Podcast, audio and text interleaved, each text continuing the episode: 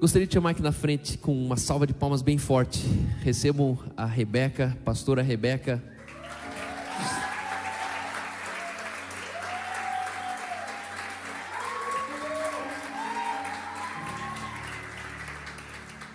Que Deus te use nessa noite. Ela vai dar o nosso primeiro shot. Ela é esposa do Juliano. Ela é a pastora anfitriã dessa casa. Tudo que você precisar, pode falar com ela também. E ela tem sido instrumento de Deus na minha vida, da minha família e vai ser na tua nessa noite. Deus te abençoe, Rebeca. Amém. Aleluia. Eu estou com muita reverência, muito temor. Há uma glória nova aqui. Há uma glória nova aqui. Essa semana eu eu tive uma revelação antes de dormir e e é difícil assim eu ter revelação, sabe? E aí na hora que eu fui deitar, eu vi vários feijões pretos caindo aqui. E eu estava exatamente neste lugar, vendo os feijões pretos caírem. E quando eu vi os feijões pretos caindo, eles começaram a germinar, mas de uma tal forma, igual aquele João de feijão. Que ele começou a crescer, mas não como os feijões que a gente vê, mas exatamente como aquele filme. E o engraçado é que naquele filme fala que aquele broto pequeno, ele não ficou na terra, ele não ficou no teto, ele subiu até o céu. E hoje, antes de vir para cá, eu fui colocar essa bota. E adivinha o que tinha dentro da bota? Um feijão preto.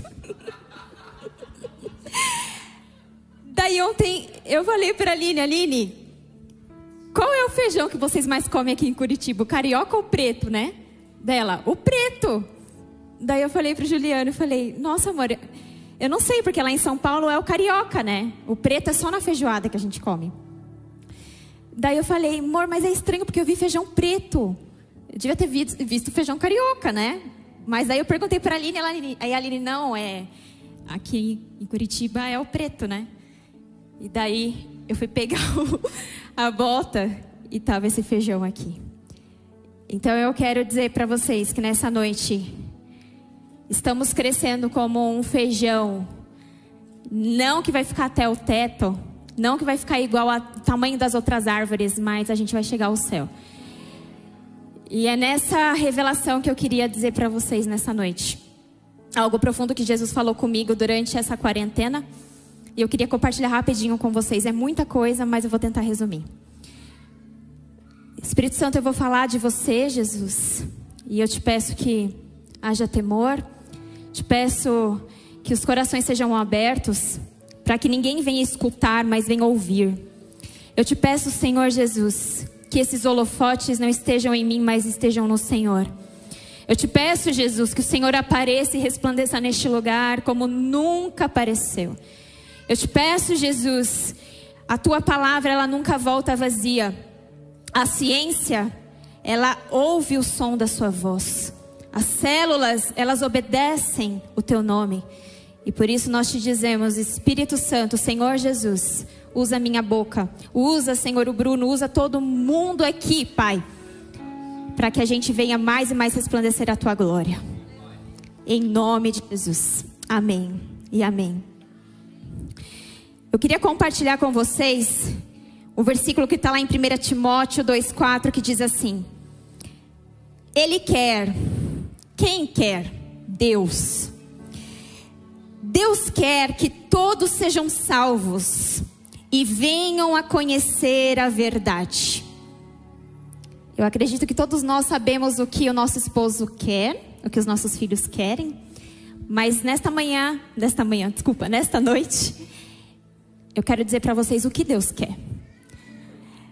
Ele fala assim: Ele quer que todos sejam salvos, porém, que venham conhecer a verdade.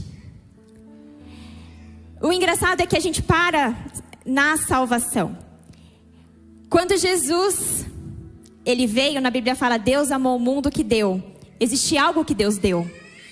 Existe algo dado para toda a humanidade. Existe um presente de Deus para nós. E aí também tem outro versículo que diz assim: E a todos que receberam esse presente, deu-lhes o direito de serem filhos de Deus. A todos aqueles que receberam Cristo, se tornaram filhos assim como Ele é. Se tornaram a mesma linhagem dele. Não uma linhagem nova, mas a mesma que a dele. Porque quando Ele deu o seu sangue, Ele deu o seu DNA. Então, no teu, nas tuas veias, correm o DNA de Cristo. Só que a gente fica parado aqui, sabe? Muitas vezes a gente pensa, ah, eu sou filho amado. Isso a gente ouve quase todos os dias. Eu sou filho amado, perdoado, escolhido, santo e tudo mais que a gente já sabe. Mas existe uma outra, um outro lugar. Aqui ele fala salvação. Salvação fala de um lugar, fala de uma habitação, fala de nós sermos a habitação de Cristo. Mas o conhecimento que fala assim, ó, conhecer a verdade, fala de outra habitação, que eu quero falar para vocês rapidinho nesta noite. Muitos versículos na Bíblia, muitos e muitos vocês podem pesquisar, falam sobre conhecimento. A palavra conhecimento no hebraico, ela significa luz. Luz é conhecimento. E também no hebraico, trevas significa ignorância. O conhecimento que ele está falando aqui não é um conhecimento qualquer, não é uma informação que nós temos no nosso dia a dia. Porque a informação que nós temos no nosso dia a dia, ela gera várias capacidades. Hoje, tudo que você conhece, você se torna. Se você quer ser um médico, é só você conhecer a medicina. Se você quer ser um dentista, conheça a odontologia.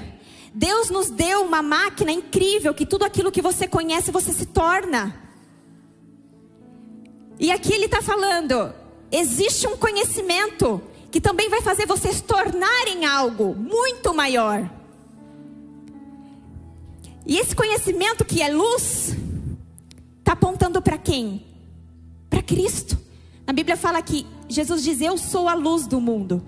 Então ele está querendo dizer: Eu sou o conhecimento do mundo. Eu sou o conhecimento que o homem precisa conhecer. Porque quanto mais o homem me conhecer, mais ele vai se tornar quem eu sou. Em Efésios 5,13 diz assim: quando qualquer coisa é trazida para a luz, quer dizer, qualquer coisa que é trazida para Cristo, que é o conhecimento. Aí ele diz assim: então a sua verdadeira natureza é revelada. Quando você conhece Cristo, a sua verdadeira natureza passa a ser revelada. Você entende que não está na salvação, mas está no conhecimento?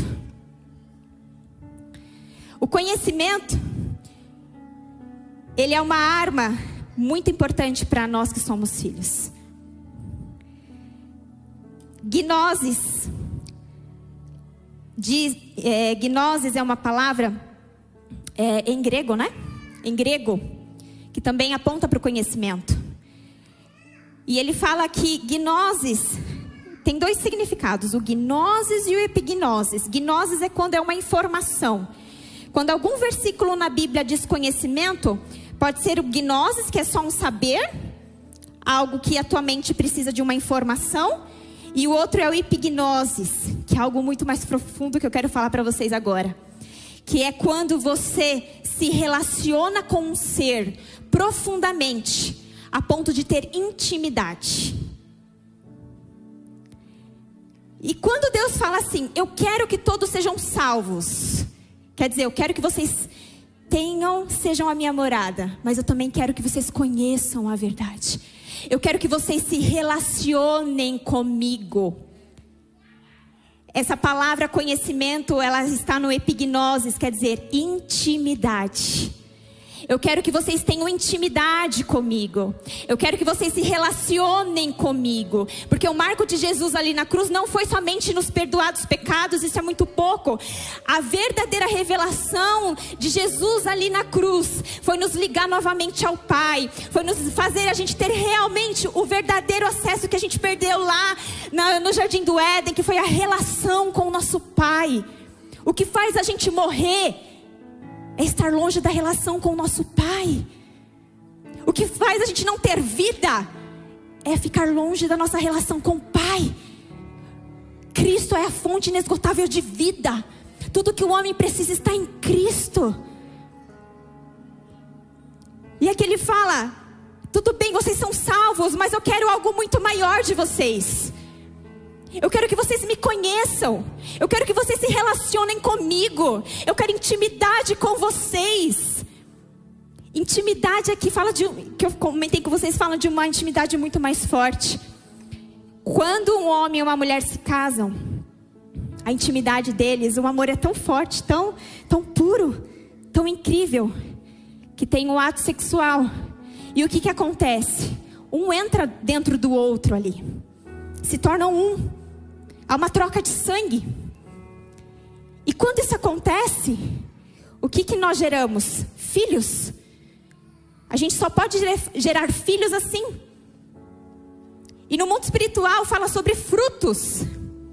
Existem vários frutos do Espírito depositados sobre nós. Mas eles só vão ser gerados quando nós tivermos intimidade com Cristo. Quanto mais íntimo, quanto mais eu me relaciono com Ele, mais esses frutos vão aparecendo. A gente, no Brasil, o índice de suicídio cresce. No Brasil, o medo cresce. No Brasil, a depressão cresce, a ansiedade cresce. E tem mais de 60 milhões de cristãos, de evangélicos. Daí eu paro e penso, Jesus, o que está acontecendo? Daí ele me falou, é porque as pessoas estão só na salvação na salvação, eu me esforcei para entrar dentro de vocês. Agora no relacionamento, vocês têm que se esforçar para me buscar. Só que eles não querem. Não querem deixar um tempinho lá antes de dormir para falar comigo, mas preferem ficar no celular. Preferem ir no McDonald's do que se reunir com seus irmãos e orar. Os discípulos, eles viram algo incrível com Jesus. Jesus fez tantos milagres, tantas coisas ina inacreditáveis, mas na Bíblia fala que eles chegaram em Jesus e falou assim: Jesus, quer saber de uma coisa? Eu preciso que você nos ensine a orar, porque nós entendemos que tudo o que você faz, nós entendemos que todo o poder que você exala é porque você tem um relacionamento com o Pai. Você se relaciona todos os dias, então nos ensina a relacionar, porque nós queremos ter essa intimidade. Nós queremos ver assim como você vê o Pai fazendo e reflete e replica o que o Pai faz, nós também queremos. Quando nós vamos fazer o culto de oração, né? Eu acho que é o culto que menos é frequentado. Oração não são palavras vãs. Não é algo bonito, um ritual. Oração. Ah, do Moisés, quando subia no monte, ele falava com Cristo. A Bíblia fala que o rosto dele reluzia. Todas as vezes quando nós falamos com Jesus, nós nos tornamos como Ele é. E quanto mais nós nos tornamos como Ele é, o medo vai embora, porque a ignorância é o lugar onde as trevas dominam. E na Bíblia fala que Satanás é o príncipe das trevas. Então, se o medo reina, se a morte reina, a depressão reina, é porque nós não estamos conhecendo Cristo que é a luz, e a luz dissipa as trevas. E o medo vai embora. A depressão ela tem que ir embora, porque a luz chegou. Resplandeceu a luz nas trevas. Nós precisamos parar de saber de Jesus, mas conhecer Jesus. Jesus não é para ser para ser entendido na nossa mente intelectual. Quando você sabe de Jesus, você se torna um religioso. Lê a Bíblia de Gênesis Apocalipse e fica ali, né? Sabe todos os versículos de cor, mas de nada vale. Porque todas elas testificam de uma única palavra, que é Cristo. E Cristo, ele não é entendido pela mente, mas é pelo Espírito. Então nós precisamos de, não de conhecimento, mas de revelação. De revelação. Informação gera capacidade, mas só a revelação gera a sua identidade. Nada vai gerar a sua verdadeira identidade. Nenhuma informação no mundo, nenhum livro no mundo, nenhum coach no mundo vai mostrar quem, vo quem você é de verdade. Só uma única revelação, só um único conhecimento, só uma única luz, só uma única pessoa, só um único espelho vai mostrar quem você é, que é Cristo. Ele não é uma palavra para ser lida, ele é uma palavra para ser vivida, para ter revelação. Eu vou ler rapidinho os versículos para vocês, que meu tempo já está acabando. Em 1 João 5,20 diz assim: E sabemos que o Filho de Deus já veio e nos deu entendimento. Olha, Deus te deu entendimento para que conheçamos ao verdadeiro, para que possamos ter um relacionamento com o verdadeiro. E no verdadeiro nós estamos, que é Cristo Jesus. Efésios 1 diz: E peço a Deus de nosso Senhor o Pai, que dê a vocês o seu espírito, que tornará vocês sábio e revelará Deus a vocês, para que assim vocês o conheçam, tenham relacionamento, intimidade, como devem conhecer. Peço que Deus abra a mente de vocês para que vejam a luz dele e conheçam a esperança para a qual ele os chamou Efésios 3,19. Embora seja impossível conhecer Jesus, peço que vocês venham conhecê-lo, para que assim Deus encha completamente o ser de vocês com a sua natureza. Quando nós conhecemos Cristo, Ele se revela na nossa natureza e se vestiram com uma nova natureza. Essa natureza é a nova pessoa que Deus, o seu Criador, está sempre renovando para que ela se torne parecida com Ele, a fim de fazer com que vocês o conheçam completamente. Aqueles que conheceu, que se relacionou, que teve intimidade, também os predestinou para serem semelhantes ao seu filho e a vida eterna é esta: que conheçam, que tenham intimidade, que se relacionem ao único Deus verdadeiro e a Jesus Cristo a quem enviaste. E qualquer que ama é nascido de Deus e conhece a Deus.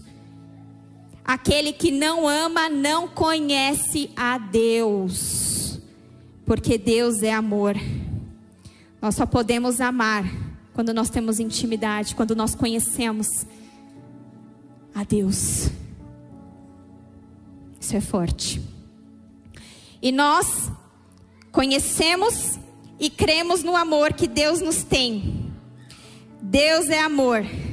E este amor está em Deus. E quem está em amor está em Deus e Deus nele. Por conta do tempo, eu vou fechar nesse versículo. E nós conhecemos e cremos no amor que Deus nos tem. Deus é amor. E quem está em amor, olha isso que louco. Está em Deus e Deus nele. Você está vendo que tem dois lugares? Deus nele, Deus em você e eu nele. Só que no mesmo versículo diz assim, ó: e nós conhecemos e cremos. Quando você crê, você é salvo. E Cristo faz morada em você. Mas quando você conhece, você se relaciona, você faz morada dentro dele. Aí aqui fala, aí Deus está em você e também você dentro dele. Que eu queria deixar para vocês é que há algo muito maior nos esperando. Todos os dias. A notícia de um emprego novo, a notícia que a pandemia foi embora, isso não é nada. Há algo muito lindo, muito precioso, que é a joia mais preciosa do universo, que escolheu viver dentro de você. Mas ele também quer se relacionar com você. E quer te tornar mais justo, mais puro, mais santo. Você já é no espírito. Mas nós precisamos renovar o nosso conhecimento. Porque quanto mais nós conhecemos o que carregamos, mais nós manifestamos aquilo que nós somos. Não é porque você tem o Espírito que você vai manifestar o que Ele é. Você precisa conhecer. Porque o que você conhece, você se torna. Não é um processo automático. Então, que nós possamos, nesta noite, viver essa revelação. Porque assim, o índice, sabe? Do suicídio vai cair a depressão vai cair, o ódio vai cair, a inveja vai cair, porque a gente está dissipando as trevas através da gloriosa luz que nós estamos buscando, se relacionando, tendo intimidade. O prazer do Éden não era as árvores, não eram as frutas, mas era Deus. E o jardim do Éden está todos os dias te esperando. Se relacione para você ter prazer. Só nele você vai ser satisfeito. Amém? Pai, obrigada. Obrigada. Eu só te peço que isso venha se tornar verdade no meio de nós. Eu só te peço que isso não venha ser algo que a gente escutou, mas que a gente venha viver. Eu te peço em nome de Jesus, Pai, que se levante daqui uma nova geração. Que se levante daqui filhos verdadeiros que entenderam. Que nós possamos prosseguir em conhecer a Cristo. Prosseguir em conhecer a Cristo. Que nós possamos prosseguir em se relacionar com Jesus. Em ter intimidade com Jesus. Para que mais e mais nós possamos exalar a nossa verdadeira identidade, Pai. Nós te glorificamos. Porque o Senhor sempre nos espera. Obrigada, Pai. Amém. Agora nós vamos ter o nosso tempo, cinco minutos, para vocês tomarem uma água, comer algo ali, tá? E vocês que estão em casa, vai ter alguns avisos, fique aí ligadinho, não saia daí. Amém? Obrigada.